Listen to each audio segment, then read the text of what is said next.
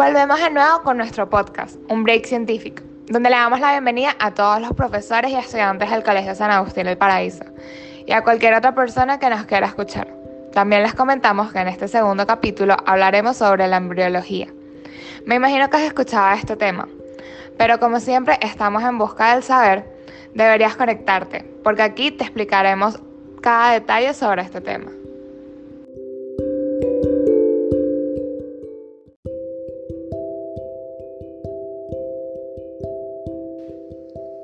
Nunca se han preguntado, queridos oyentes, ¿cómo es que el cuerpo humano es tan perfecto?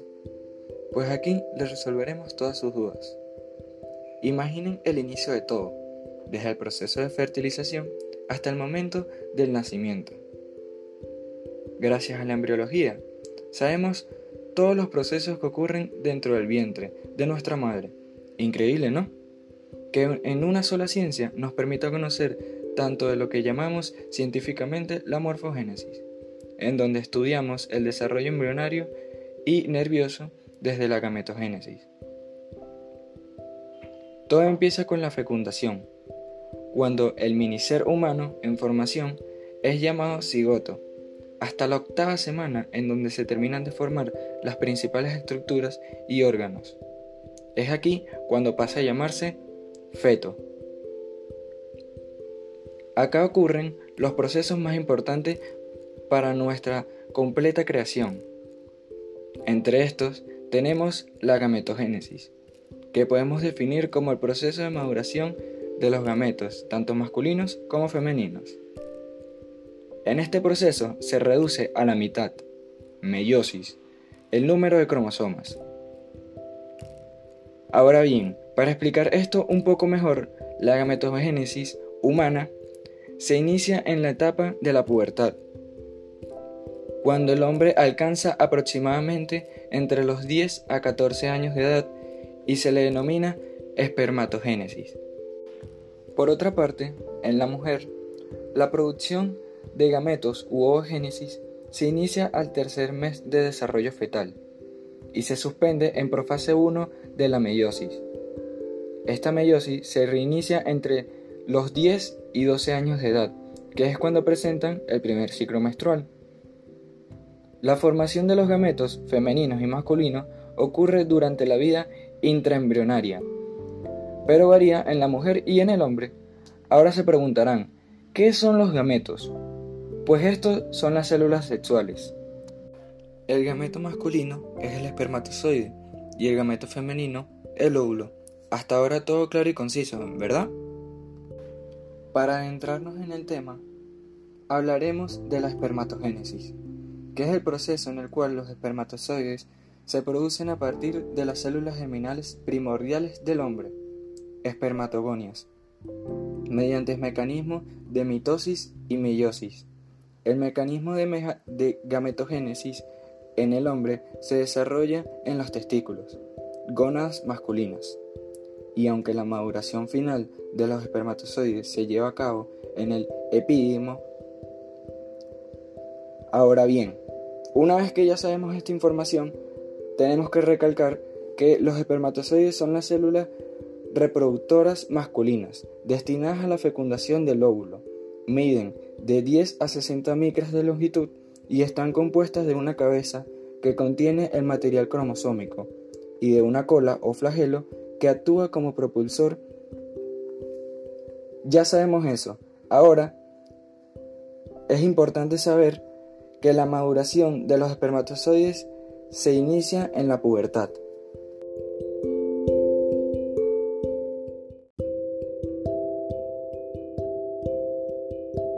Para entender mejor lo anterior debemos explicar lo siguiente. Se divide en dos fases, meiosis y espermiogénesis.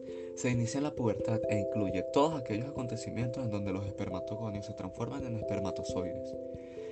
Esta es la etapa del nacimiento. En el momento del nacimiento, en los cordones testiculares pueden reconocerse las células germinales. Las células de sostén se convierten en células de Sertoli. Y también tenemos la etapa de la pubertad.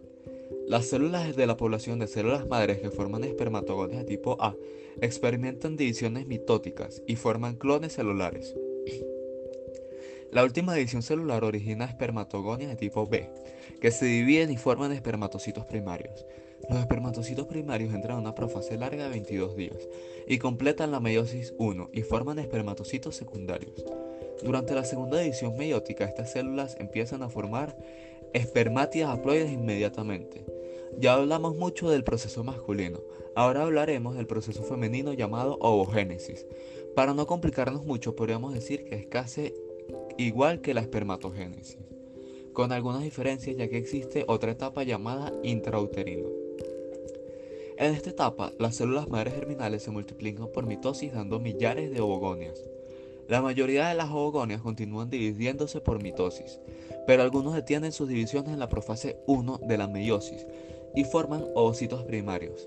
Durante los meses siguientes el número de ovogonios aumenta rápidamente y hacia el quinto mes del desarrollo prenatal el número total de células germinales en el ovario alcanza su cifra máxima, la cual es aproximadamente unos 7 millones.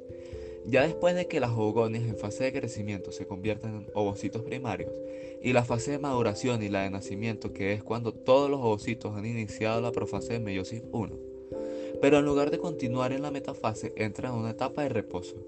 La división meiótica se, eh, se completa después de la pubertad. Al inicio de la pubertad solo quedan unos 40.000 de los cuales ovularán entre 400 y 500 uno cada mes hasta que la mujer llegue a la menopausia.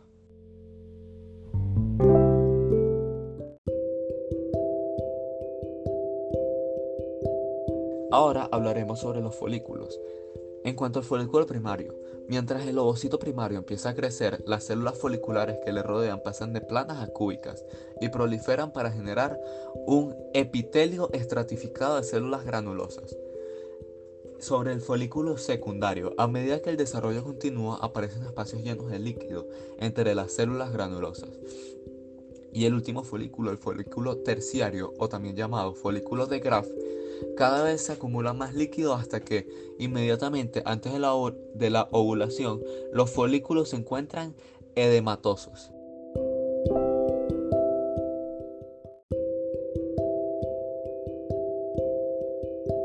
Continuando con lo anteriormente mencionado, en cada ciclo ovárico empiezan a desarrollarse unos cuantos folículos, pero generalmente solo uno alcanza la madurez.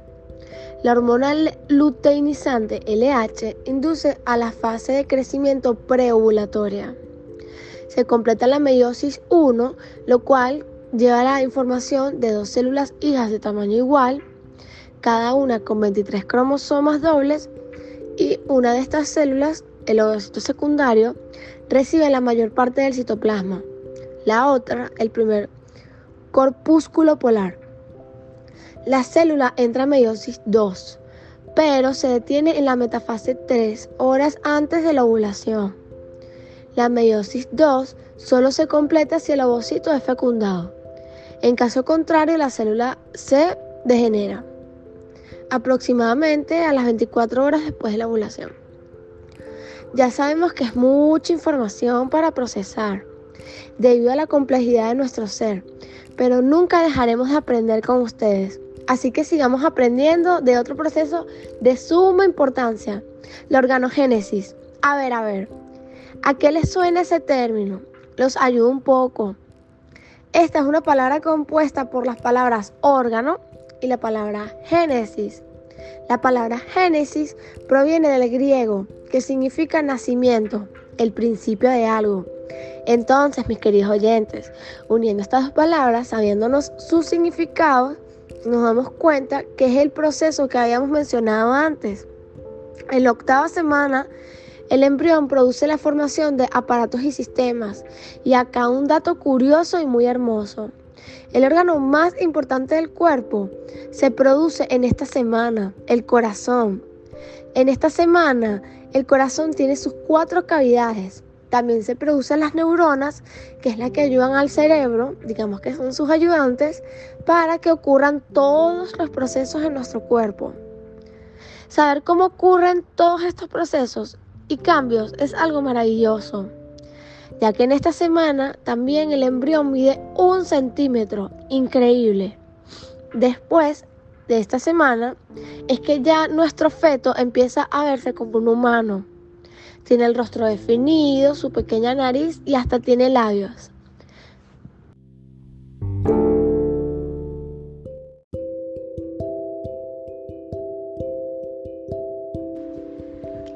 Y con esto finalizamos el segundo episodio de nuestro maravilloso podcast. Esperamos que te haya incentivado a aprender más sobre interesantes temas de biología. Igual no vas a poder olvidarnos. Aún nos quedan algunos capítulos para seguir divirtiéndonos y conociendo todos estos temas a detalles. No te pierdas ninguno.